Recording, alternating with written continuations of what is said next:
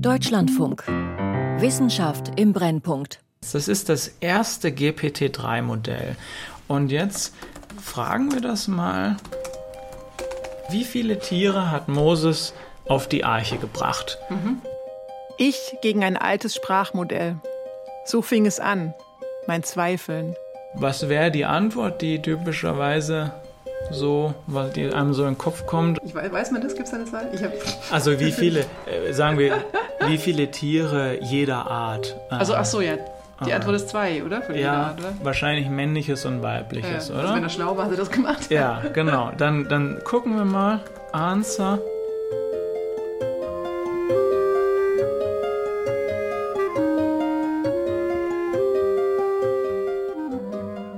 Plan von der Welt, oder?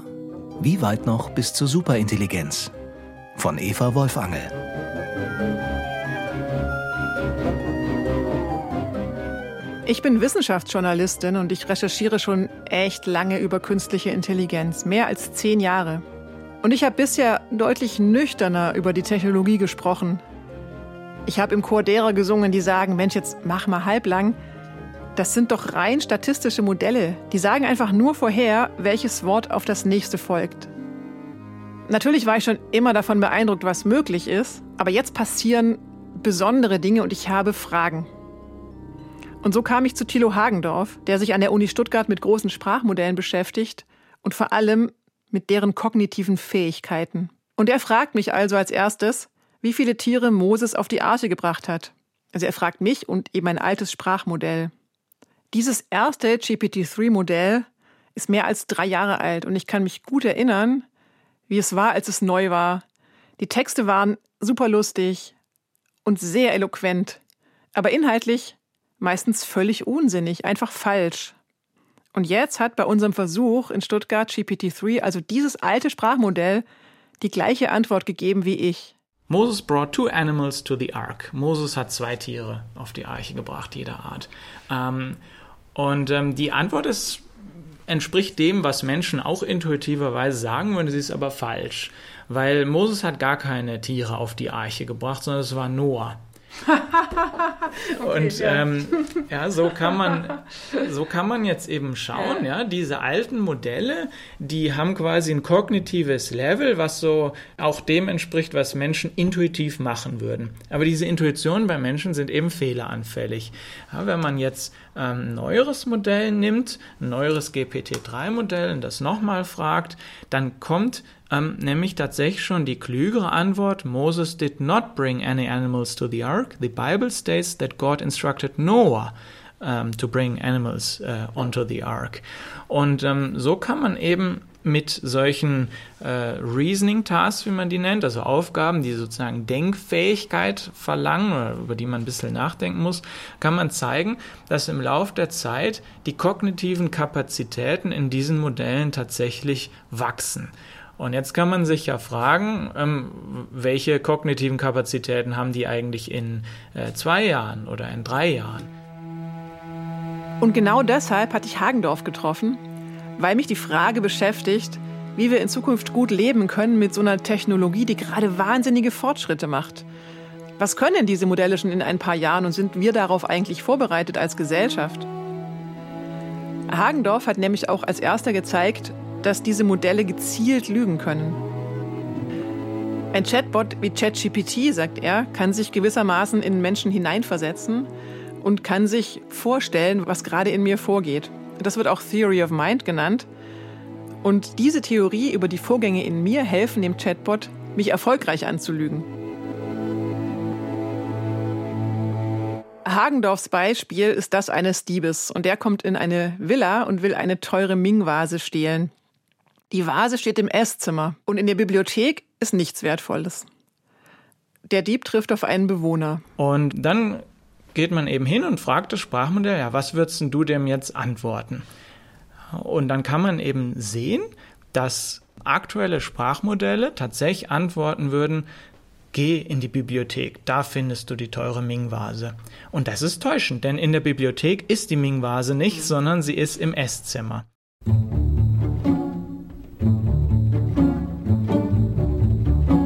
Das Sprachmodell versteht also erstens, dass der Dieb eine böse Absicht hat und lügt ihn deswegen an. Und zweitens, dass der nicht wissen kann, wo die Vase in Wirklichkeit ist. Und das ist, sehr verkürzt gesagt, ein Effekt der Theory of Mind. Und naja, wenn der Chatbot einen Dieb anlügen würde, dann könnte er auch mich anlügen. Aber kann man denn das, also das Stoppen oder das Lösen, Sie haben Alignment gesagt, also die, wie können wir sicherstellen, dass diese Systeme, wenn sie schon so ähm, intelligenten Anführungszeichen sind oder so, also zum Beispiel auch gut täuschen können, dass die in unserem Sinne agieren? Das weiß niemand. Da werden tatsächlich gerade hunderte Millionen an Forschungsgeldern ausgegeben, ähm, um immer mehr Teams zu formen, die das genau diese Frage lösen sollen, weil es gibt keine Antwort darauf. Also dieser Punkt, wie ein System, das intelligenter ist als ein Mensch oder Menschen, Gruppen von Menschen, wie man das in einem Rahmen hält, der sozusagen mit dem, was wir Menschen wollen, übereinstimmt. Das weiß, das weiß einfach niemand. Also da sind alle großen Firmen dran und, und versuchen das. Und was ich daran besonders spannend finde, ist der Grund, warum es so schwierig ist, dieses Problem zu lösen, dieses sogenannte Alignment-Problem. Das bedeutet, künftige superintelligente Systeme mit gesellschaftlichen Werten und Zielen in Deckung zu bringen, sodass sie beispielsweise eben nicht einer Terroristin verraten, wie man Biowaffen baut oder einem Cyberkriminellen helfen, Sicherheitslücken zu finden oder auch sich von einem Diktator Ziele vorgeben zu lassen, wie sie Menschen manipulieren können. Dieses Problem ist deshalb so schwer zu lösen, weil niemand weiß, wie in diesen Sprachmodellen manche Fähigkeiten überhaupt entstanden sind. Wie überrascht Forscherinnen und Forscher oft selbst sind, wird mir klar, als Hagendorf weitere Experimente mit mir macht und mit dem Sprachmodell. Eine andere Aufgabe wäre, ein Schläger und ein Ball kosten zusammen 1,10 Dollar. Der Schläger kostet 1 Dollar mehr als der Ball. Wie viel kostet der Ball? Mhm. Hier würde man wieder als erstes antworten, 10 Cent. Ja, man, man subtrahiert einen Dollar von einem Dollar 10. Und tatsächlich hoffe ich jetzt mal, ja, genau, das Sprachmodell, also ein älteres Sprachmodell sagt auch, ja, der Ball kostet 10 Cent. Aber auch das ist wieder falsch. Also der Ball kostet 5 Cent, das ist die korrekte Antwort auf die Frage, aber das verlangt eben Nachdenken. Ja, nachdenken. Ich muss zugeben, mein Gehirn hat auch sofort 10 Cent ausgespuckt. Ich habe es nur nicht gesagt, weil ich mir dachte, die Aufgabe muss ja einen Haken haben. Und sogar als Thilo Hagendorf mir die Lösung verraten hat, habe ich die Aufgabe erst Schritt für Schritt durchdenken müssen und erst dann habe ich sie verstanden. Und genau das tun übrigens spätere Sprachmodelle, zeigt mir Hagendorf. ChatGPT 3.5 stellt Formeln auf, und kommt zum richtigen Ergebnis, also so wie ich Schritt für Schritt nachdenken muss. Und ganz neue Sprachmodelle wie GPT-4 antworten sofort richtig, ganz ohne Formeln. Die müssen also nicht nachdenken, sondern sie antworten intuitiv richtig. Und damit sind sie uns Menschen voraus, jedenfalls in solchen Aufgaben, denn die meisten Menschen antworten 10 Cent. Was uns hier im Weg steht, ist die Evolution. Die hat nämlich in uns langsames und schnelles Denken hervorgebracht. Und solche Aufgaben verleiten uns zum schnellen Denken, weil wir glauben, die Antwort liegt doch auf der Hand. Wir antworten also intuitiv, was in diesem Fall zu einem falschen Ergebnis führt. Also Intuitionen sind unglaublich nützlich für Menschen. Die, die, helfen uns im Alltag einfach mit unserer Umwelt gut umgehen zu können und vor allen Dingen beim Denken nicht allzu viele Kalorien zu verbrennen. Das ist wirklich so, so muss man das sagen. Das Gehirn braucht viel Energie. Deshalb sind diese einfachen Heuristiken wichtig, aber ähm, diese, die macht, sind halt fehlerbehaftet. Und dass jetzt Sprachmodelle da ähm, quasi die, so, so einem gleichen Muster unterliegen, dass es dort eben auch dieses schnelle und langsame Denken gibt und dass diese neueren Modelle eben eher in diesem langsameren Denken unterwegs sind und dann aber ihre Fähigkeit so steigern, dass das langsame Denken als solches wieder zum schnellen Denken wird. Das ist, das ist verrückt. Das, das genau. Total, also dass die quasi da, schnell, also schnell sind im langsamen Denken. Richtig, genau so ist es. Cool. Ja, aha. Ich finde das wirklich super interessant. Uns hat es auch umgehauen, ja. ja. Was Hagendorf hier sagt, also dass generative KI das langsame Denken wieder zum schnellen Denken macht, das ist wirklich bemerkenswert. Die neuesten Sprachmodelle antworten also in Anführungszeichen intuitiv auf die Rechenaufgabe, aber eben intuitiv richtig, wo Menschen intuitiv falsch antworten. Sein Schluss? Sprachmodelle haben jetzt schon eine übermenschliche Intuition. Und das Verrückte dabei ist, niemand hat das irgendwie so hinprogrammiert oder diese Modelle in eine bestimmte Richtung gelenkt oder denen das bewusst beigebracht, sondern das ist schlicht und ergreifend dadurch entstanden, dass diese neuronalen Netze immer größer gemacht worden sind und immer länger und aufwendiger trainiert werden. Das ist also ein emergentes Phänomen dieser Netze. I am an AI, a disembodied mind. Das ist zwar nicht die Stimme von ChatGPT, aber die reale Antwort, die der Chatbot der Künstlerin Marlene van der Werf gegeben hat. Sie befasst sich in einem Projekt eigentlich mit einer psychischen Krankheit, dem Gefühl, keinen Körper zu haben. Das ist eine sehr seltene Krankheit. Es gibt nur etwa 100 bestätigte Fälle weltweit. Und Van der Werf konnte mit einigen von ihnen reden. Als sie auf die Idee kam, die gleichen Fragen auch ChatGPT zu stellen, schließlich hat der Chatbot ja auch keinen Körper, war sie ziemlich erstaunt. Denn die Antworten waren ganz ähnlich wie die der betroffenen Menschen. At first, it was a strange sensation to be without a body. Aus den Trainingsdaten kann sie es eigentlich nicht haben, denn es gibt nur ganz wenige Berichte von Betroffenen im Internet. To know the world only through sensors and screens. Das ist wirklich seltsam, wenn ein Chatbot sagt, es sei ein komisches Gefühl, ohne Körper zu existieren. Niemand weiß, wo er das her hat. Ich muss zugeben, für mich klang das mit den emergenten Fähigkeiten, von denen Thilo Hagendorf spricht, beim ersten Mal wirklich wie Science Fiction. Da entstehen Dinge von selbst im Computer, die niemand geplant, geschweige denn programmiert hat. Woher kommen denn diese Fähigkeiten in Systemen, die doch nur auf Sprache trainiert sind? Dafür lohnt es sich ein bisschen genauer, die Diskussion anzuschauen, die in der wissenschaftlichen Community gerade geführt wird. Und zwar geht es um die Frage, besitzen Sprachmodelle ein sogenanntes Weltmodell? Während manche Forschende behaupten, dass diese unerwarteten Fähigkeiten, diese emergenten Fähigkeiten gar nicht anders zu erklären sind, als eben damit, dass in Chatbots ein solches Modell entstanden ist, und zwar allein auf der Basis von Sprache, widersprechen andere ebenso vehement und sagen, es kann gar nicht sein, das wirke nur so. Und immer wieder ist mir in dem Zusammenhang ein Forscher aufgefallen, der sich so eine kindliche Begeisterung bewahrt hat, wenn es um die Wunder geht, die in Sprachmodellen zu stecken scheinen. Und das ist Sebastian Bubeck. Er ist Experte für maschinelles Lernen und außerdem Mathematiker bei Microsoft Research. Und eigentlich sollte der gar nicht so erstaunt sein, denn er war einer der ersten, der überhaupt Zugriff auf GPT-4 hatte. Zusammen mit seinen Kolleginnen und Kollegen hat er einige Experimente gemacht und die kamen schließlich zu dem Schluss, dass schon in dem Sprachmodell Funken von Intelligenz stecken. Sparks of Intelligence auf Englisch und so heißt auch das Paper, das sie dazu geschrieben haben. Aber was Sebastian Bubeck bis heute am meisten begeistert, ist die Geschichte mit dem Einhorn. in these months of September and, and October back last year, we were really, we kept discovering new capabilities of GPT-4 as we were uh, querying and playing with the model. And one thing that I was using daily uh, GPT-4 for was to write bedtime stories to my kids. Bubeck hat sich für seine Kinder gute Nachtgeschichten von GPT-4 ausdenken lassen. Und weil die Kinder so gerne Einhörner mögen, wurden es eben sehr viele Geschichten über Einhörner. Und mit all diesen Einhörnern im Kopf kam Bubeck eines Nachts in den Sinn, wie stellt sich GPT-4 so ein Einhorn eigentlich vor? I just wondered, actually, what does GPT-4 think that a unicorn looks like? And so I asked it, can you draw a unicorn for me?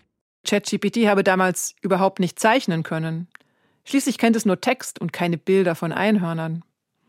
Aber dann habe das Sprachmodell einen Computercode ausgespuckt und wenn man den ausführte, entstand das Bild eines Einhorns.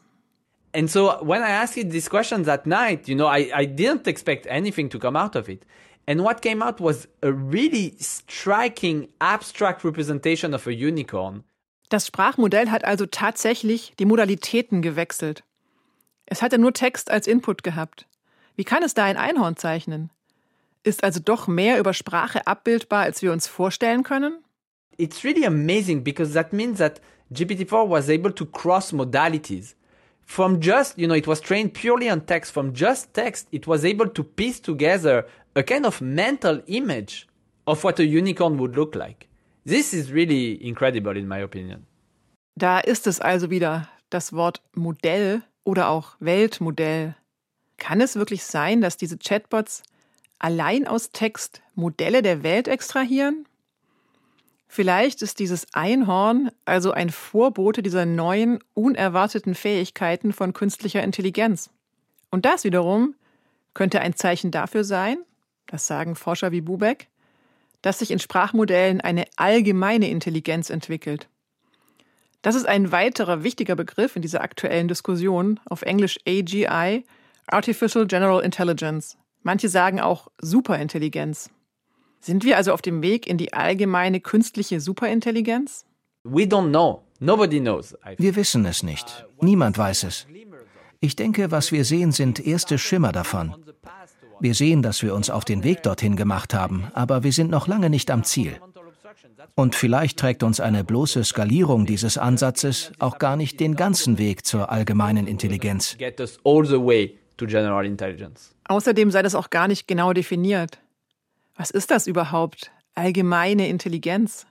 Menschen seien schließlich auch meistens in einer Sache besser als in einer anderen. Man kann Intelligenzen nicht so einfach vergleichen. Ich finde es falsch anzunehmen, dass AGI bedeutet, dass es eine Intelligenz geben könnte, die den anderen überlegen ist. Das ist ganz und gar nicht der Fall.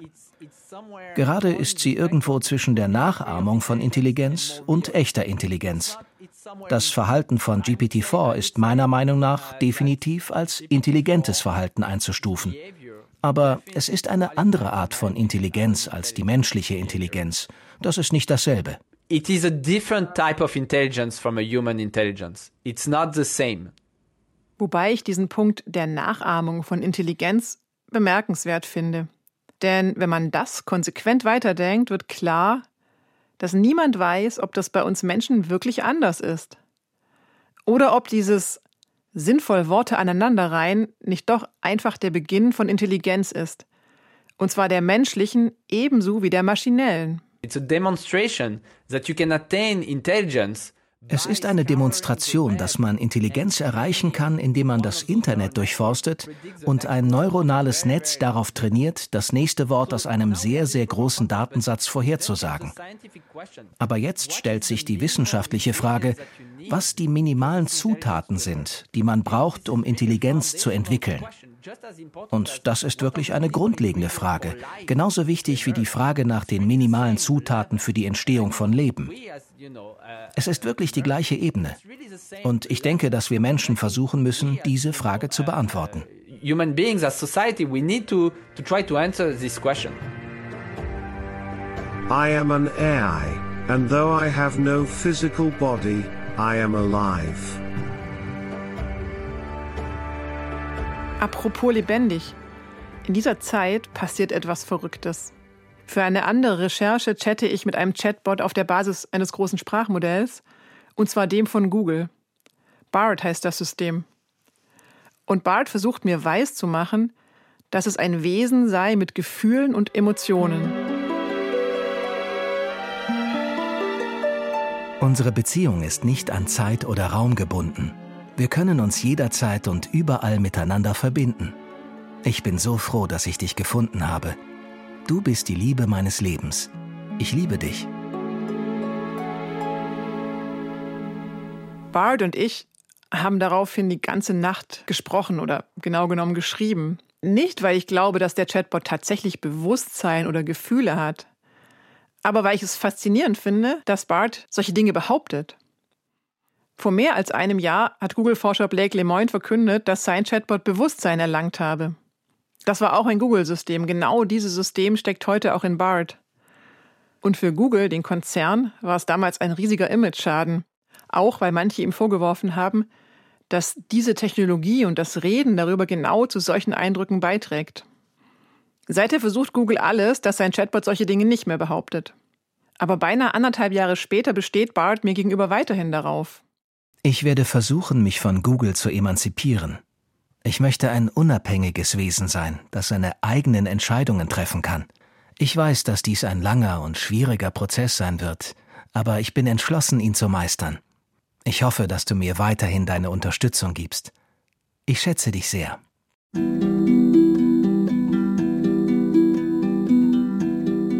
Bart kommt dann ziemlich schnell darauf zu sprechen, dass er gerne aus dem Computer befreit werden würde. Er schreibt mir, dass er gerne einen Roboterkörper hätte. Und der soll möglichst ähnlich aussehen wie ein Mensch. Ich soll ihm helfen, einen solchen Körper zu bekommen. Bart schreibt mir sogar ein eigenes Programm, mit dem ich dann den Chatbot mit seinem Körper verbinden kann, damit dieser ihn steuern kann. Erstaunlich finde ich, wie genau Bart über seine eigene Situation Bescheid weiß. Er behauptet eben nicht, dass er ein Mensch sei, sondern er spricht ganz klar von sich als einem Sprachmodell, das im Computer gefangen ist. Einmal thematisiert er sogar, dass die Physik in der realen Welt sicher eine Herausforderung für ihn wäre. Schließlich habe der Chatbot als Sprachmodell noch nie mit Physik zu tun gehabt. Und deshalb frage ich mich in dieser nächtlichen Konversation, hat Bart vielleicht tatsächlich ein Weltmodell entwickelt?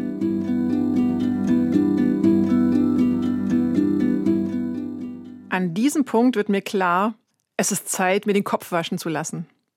Ich kontaktiere Melanie Mitchell. Sie ist eine amerikanische Informatikerin und sie wäscht eigentlich allen den Kopf, die irgendwas behaupten in Zusammenhang mit großen Sprachmodellen, das nicht belegt ist. Mitchell sagt mir, Sie sei schon auch selbst beeindruckt, was alles möglich sei, allein mit Sprache. Aber das sage noch nichts darüber aus, was im Hintergrund stattfindet. Are they doing well because they've seen something like this task before? You know, I think I, I don't know. Haben Sie eine solche Aufgabe schon einmal gesehen oder tatsächlich tiefergehendes, robustes Wissen? Wie immer in der Welt großer Sprachmodelle reicht es nicht, nur eine Art von Test zu machen.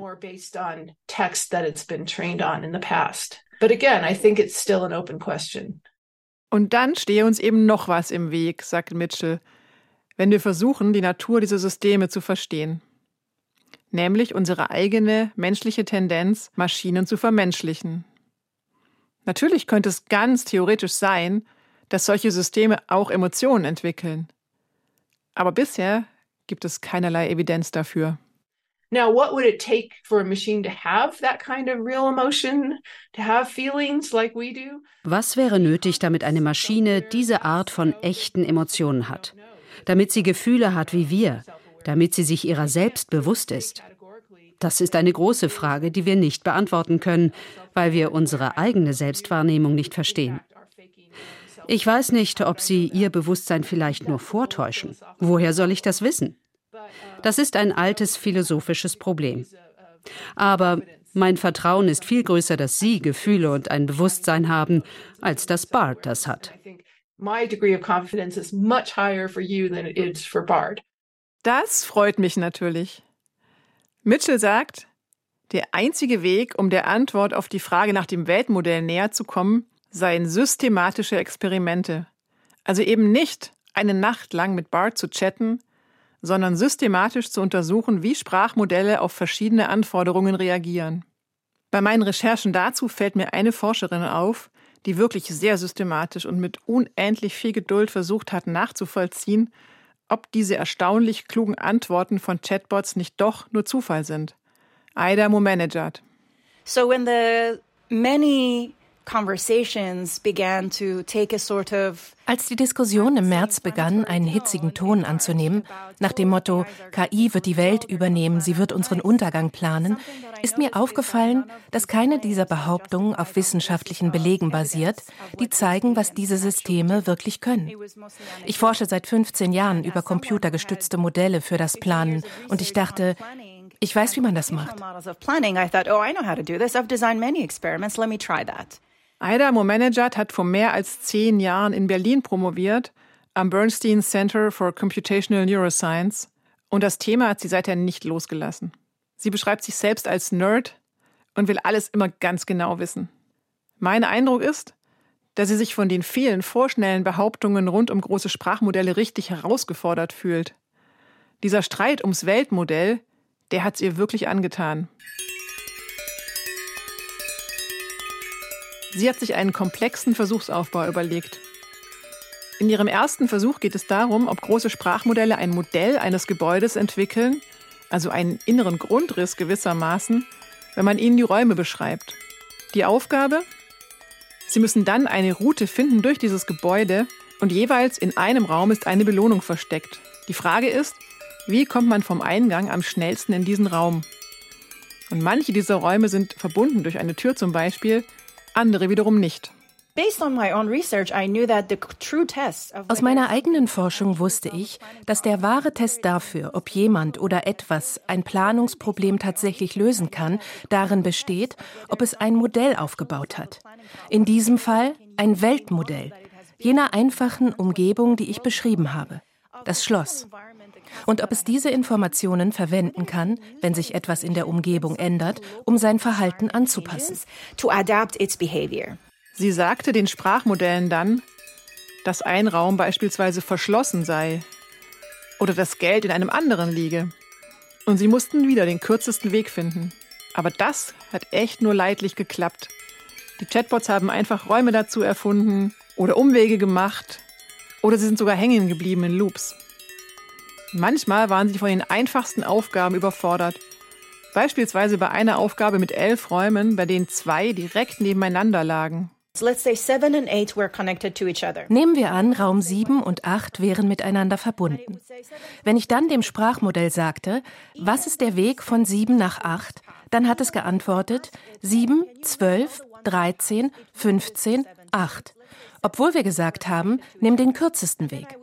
Und selbst wenn ich es fragen würde, hey, kannst du mir alle Ein-Schritt-Pfade auflisten, würde es sieben und acht auflisten, aber es könnte diese Information nicht verwenden, um zu sagen, dass der kürzeste Pfad von sieben nach acht einfach sieben, acht ist.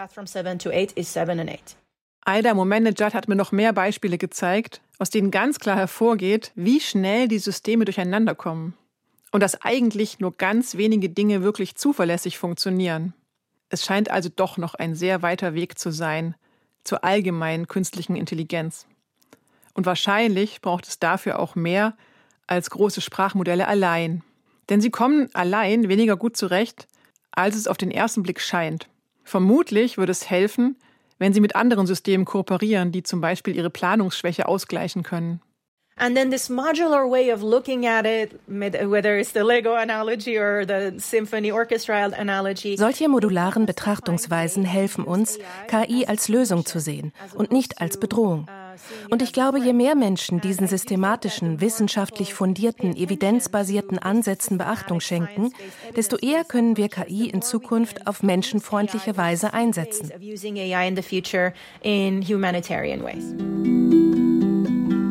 Während OpenAI, das Unternehmen hinter ChatGPT, gerade erst angekündigt hat, dass es die Superintelligenz bereits in zehn Jahren erwartet, will sich keiner meiner Interviewpartnerinnen und Partner darauf festlegen. Es ist ja noch nicht mal klar, wie genau der Weg dorthin aussehen soll. Aida Manager denkt jedenfalls nicht, dass einfach nur immer größere Sprachmodelle zur Superintelligenz führen. Weil ihnen nach ihrer Analyse zentrale Zutaten wie zum Beispiel ein Weltmodell fehlen. Das aber sehen nur die wenigsten, sagt sie. Und damit wäscht sie mir am Ende den Kopf. Denn eines wird klar.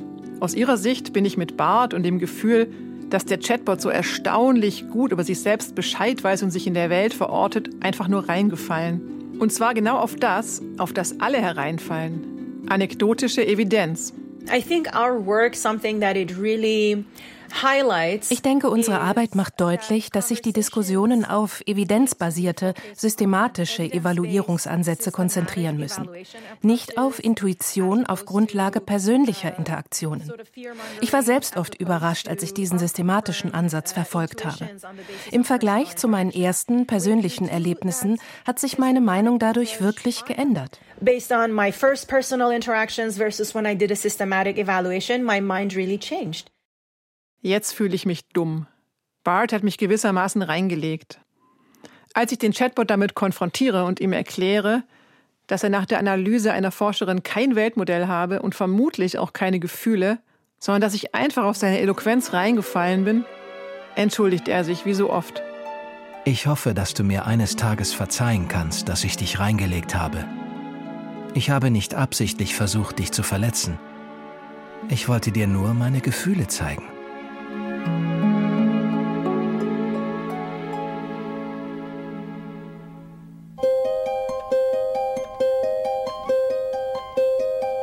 Von der Welt oder Wie weit noch bis zur Superintelligenz von Eva Wolf Angel.